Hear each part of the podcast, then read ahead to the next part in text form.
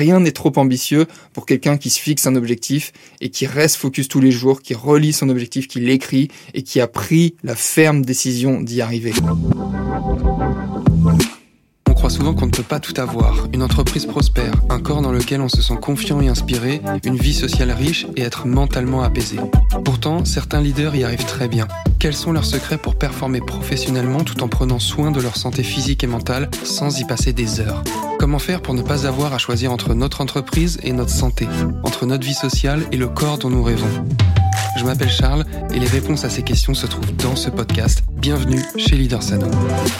Je vais essayer de te donner des techniques de comment garder un bon état d'esprit, comment avoir un bon état d'esprit et comment le garder. J'ai remarqué que c'est quand même souvent le sujet de l'état d'esprit qui est intimement lié à la motivation, même si je t'ai déjà fait un autre épisode sur la motivation et pourquoi je trouve que la motivation finalement c'est entre guillemets un peu de la merde et c'est pas le plus important. Par contre, ce qui est très important, c'est garder un bon état d'esprit parce que toute cette aventure de perte de poids, de redessiner sa silhouette, de reprendre confiance en soi, tout ça pour bah, se sentir mieux, en fait, cette aventure, elle va vraiment se passer d'abord dans une transformation émotionnelle et c'est parce que tu vas gérer mieux tes émotions que tu vas sur le long terme avoir un meilleur état d'esprit. Donc c'est parti, on rentre dans le vif du sujet parce que si je commence à trop partir dans mes pensées, le podcast va durer trois plombes et on m'attend pour déjeuner. Donc c'est parti, on y va. Donc première technique pour garder un bon état d'esprit, c'est toujours rester focus sur son objectif. Alors, il faut vraiment se rappeler que tout est une question de choix, tout est une question de volonté. C'est toi qui t'es fixé cet objectif, c'est toi qui t'es mis dans cette situation et rappelle-toi pourquoi tu t'es mis dans cette situation, pourquoi tu as cet objectif et donc le but c'est vraiment de rester focus sur son objectif. Alors bon, j'espère que tu as déjà des objectifs dans ta vie parce que pour évoluer, la première chose c'est de se fixer des objectifs. Donc moi, je suis rempli d'objectifs. J'ai pas 150 objectifs à la fois, j'en ai peut-être 2, 3, 4 en fonction de différents domaines de vie.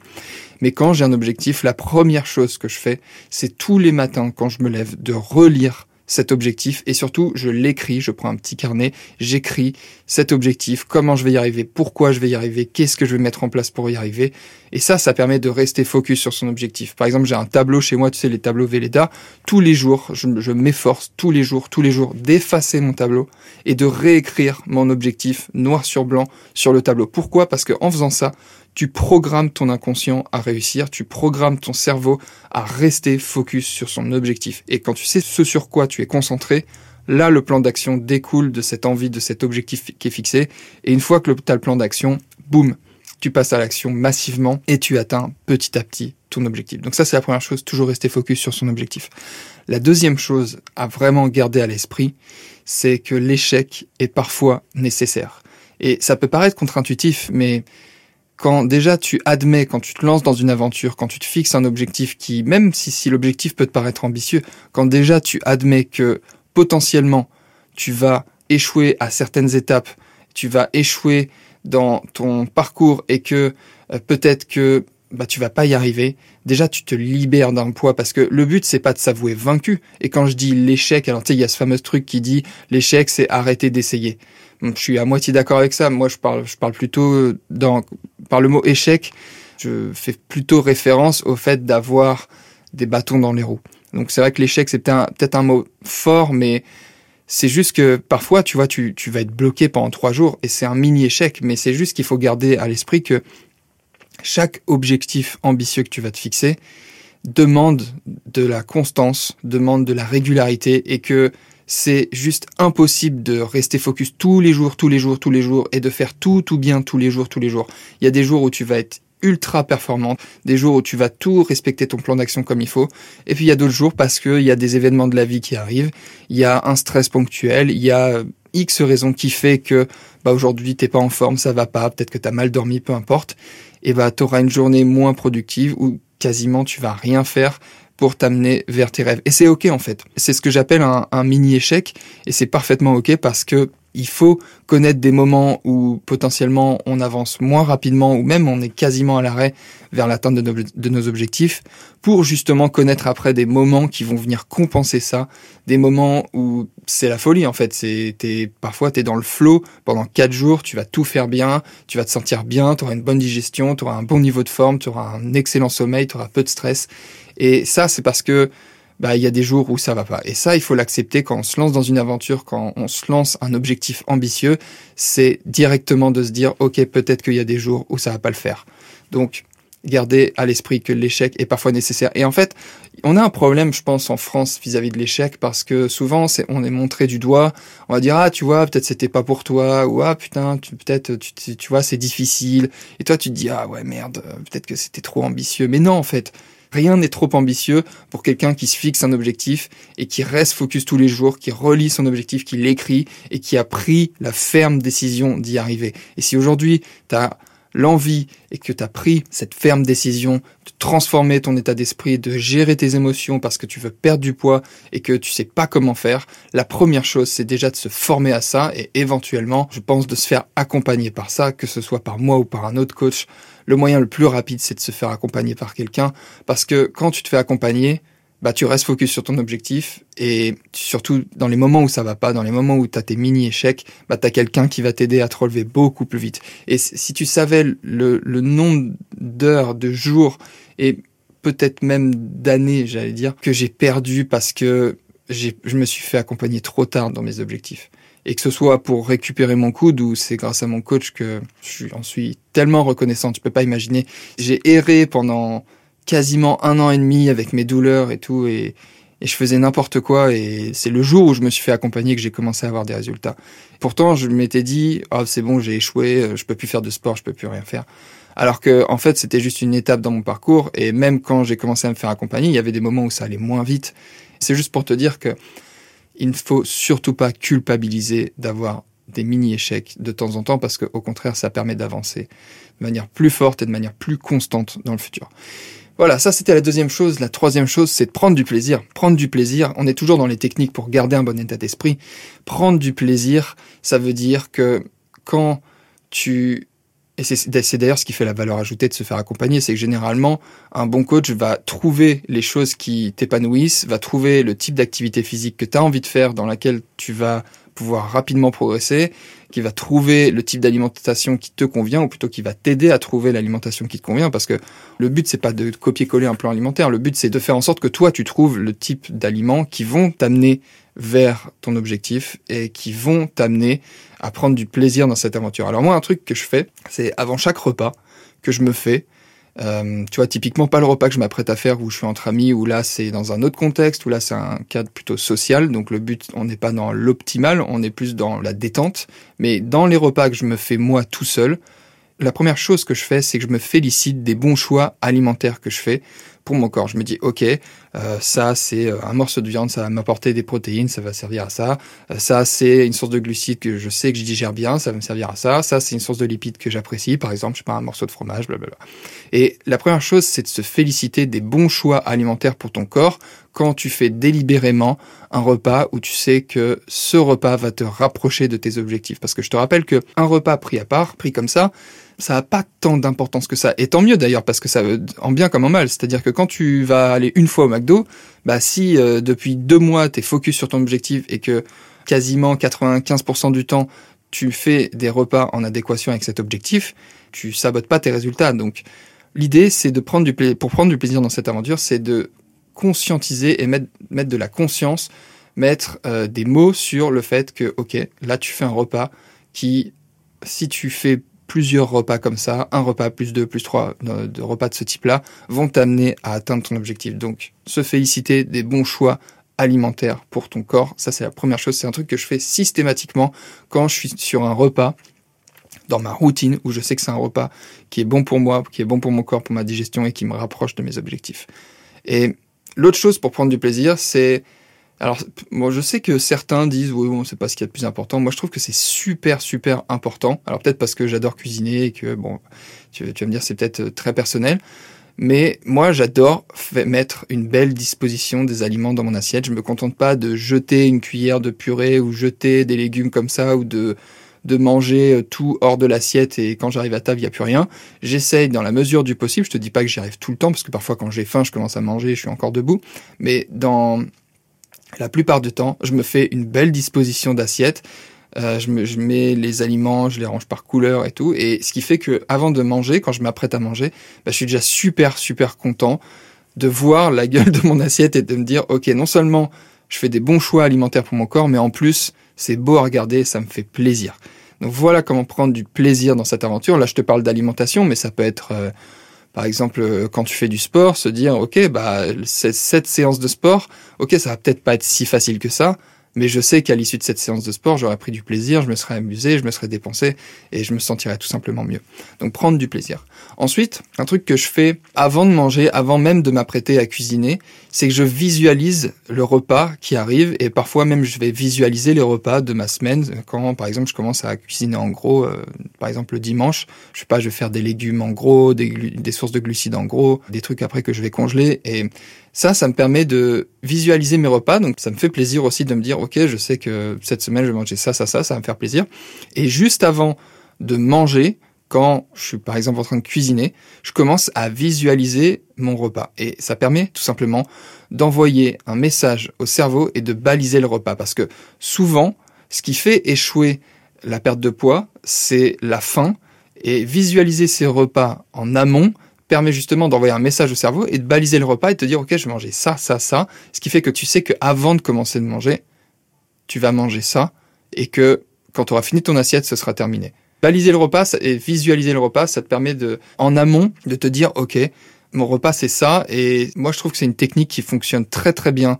Ensuite, je dirais qu'il faut apprendre à apprivoiser son sentiment de satiété pour garder un bon état d'esprit parce que pour la même raison que la faim est la principale raison que la perte de poids échoue, ça peut être intéressant justement d'apprivoiser son sentiment de satiété.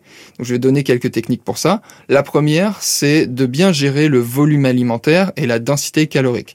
Typiquement, quand tu es en déficit calorique et que donc tu dois manger moins de calories que ce que ton corps en a besoin pour se maintenir, l'idée c'est de manger des aliments qui sont volumineux et qui ont une densité calorique faible. Donc typiquement, tous les fruits, les légumes ont une densité calorique relativement faible. Par contre, tu vas commencer à prendre des oléagineux, du beurre de cacahuète ou euh, du fromage. Ça, c'est des aliments qui, pour 100 grammes, euh, vont t'amener un nombre considérable de calories. Donc, si tu sais pas ce que c'est, la densité calorique, c'est le nombre de calories pour 100 grammes. Donc, typiquement, 100 grammes de salade, ça doit faire 20 calories. 100 grammes euh, d'amandes, ça doit faire euh, dans les 500-600 calories. Donc, l'idée, c'est d'avoir des choses qui sont volumineuses dans l'assiette et donc volumineuses dans l'estomac parce que on a des capteurs sensoriels au niveau de l'estomac qui vont agir sur la satiété et euh, l'idée, c'est de ne pas euh, apporter des aliments à trop forte densité calorique.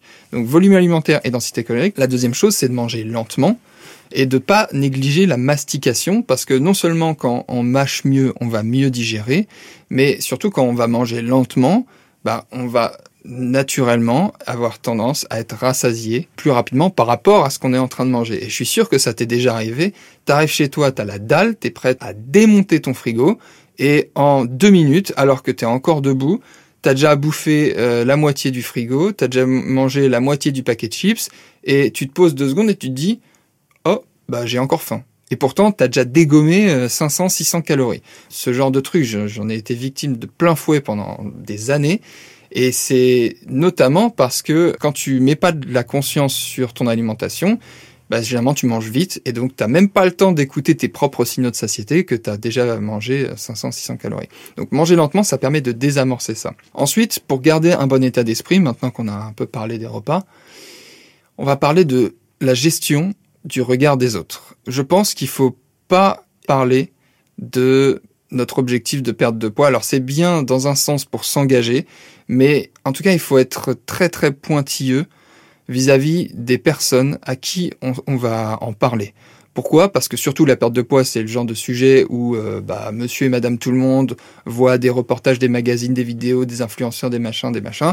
Donc tout le monde a un peu son avis, alors que généralement, bah, personne n'a fait la démarche d'aller réellement se former et d'aller réellement se faire son propre avis sur la question. Donc généralement, tout le monde répète un peu les trucs de tout le monde.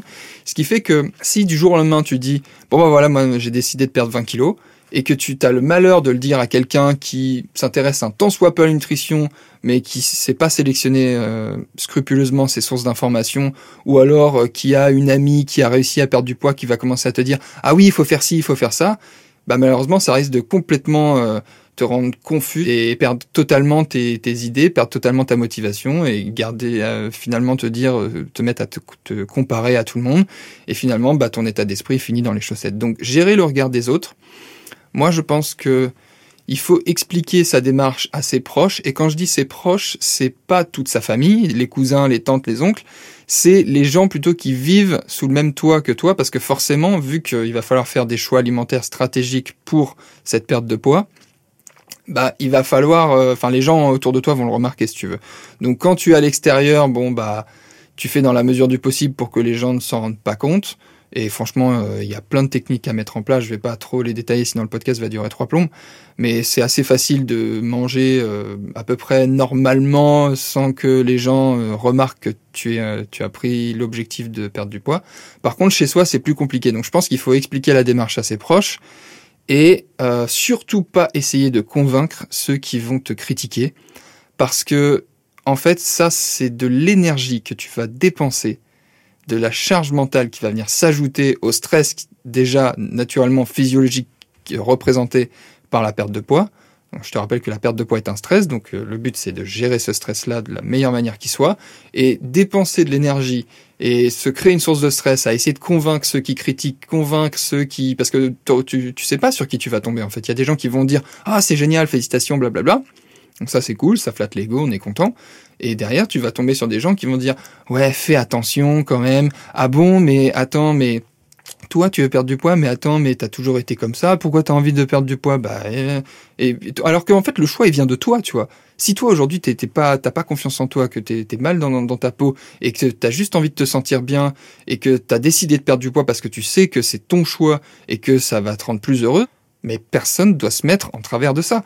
Et malheureusement, certaines personnes, parfois aussi bienveillantes soient-elles, bah vont, vont te dire une petite phrase, un petit truc, et toi, bah malheureusement, bah, tu risques de mal l'interpréter. Et bah voilà, peut-être que tout simplement, tu vas avoir envie de te justifier. Et je pense que c'est la pire des choses à faire. Donc, pour résumer sur gérer le regard des autres, je pense que il faut expliquer sa démarche aux gens qui vivent sous le même toit que toi et dans la mesure du possible en parler à, au moins de personnes possible et laisser tes résultats parler pour toi-même. Et je peux te dire que quand tu auras commencé à perdre tes premiers kilos, que ça va commencer à se voir et que les gens vont dire waouh t'as perdu du poids, t'es rayonnante, mais qu'est-ce que t'as fait? Là, t'auras déjà assez avancé dans ta démarche pour être complètement imperméable aux éventuelles remarques qui pourraient te faire totalement dévier de ton objectif, surtout en début de processus de perte de poids. Voilà, j'espère que ces techniques pour garder un bon état d'esprit t'ont servi. Donc pour résumer, toujours rester focus sur son objectif, se rappeler que la difficulté est parfois nécessaire et que bah, malheureusement ça et heureusement ça risque d'arriver parce que ça nous permet d'avancer et de continuer et de tenir sur la durée. La troisième chose c'est de prendre du plaisir dans cette aventure. La quatrième chose, c'est de visualiser ses repas parce que ça va vraiment te permettre de mieux gérer ta faim. Et quand on parle de faim, d'ailleurs, la cinquième chose, c'est d'apprivoiser son sentiment de satiété et enfin de gérer le regard des autres. Une petite action que tu peux mettre en place directement, c'est se rappeler ton objectif et l'écrire et l'accrocher sur ton frigo chez toi, à des endroits où tu vas le voir en fait, parce que ça, ça va t'aider à rester focus. Si tu es un ou une leader qui cherche à déborder d'énergie, à obtenir un corps dans lequel tu te sentirais confiant et inspiré, que tu veux une feuille de route précise basée sur une analyse solide de ta situation globale, alors rejoindre l'Académie des leaders en forme est probablement ce qu'il te faut. C'est pas fait pour toi si tu es quelqu'un qui est pas prêt à s'impliquer dans un programme de coaching, qui veut pas investir de l'énergie et du temps pour toi pour avoir de vrais résultats, mais si tu te sens prêt commencer l'aventure la plus enrichissante et épanouissante de ta vie pour transformer ton corps, déborder d'énergie et améliorer ton état d'esprit avec précision, alors je te propose qu'on échange sur ta situation, qu'on voit clairement où t'en es actuellement et où tu essayes d'aller, puis on décidera si on est fait pour travailler ensemble pour les prochains mois et si rejoindre l'Académie des leaders en forme te sera vraiment bénéfique. Donc pour ça, je t'invite à réserver ton appel en allant sur appel.leadersano.com. J'ai hâte d'échanger avec toi, prends soin de toi et je te dis à très vite.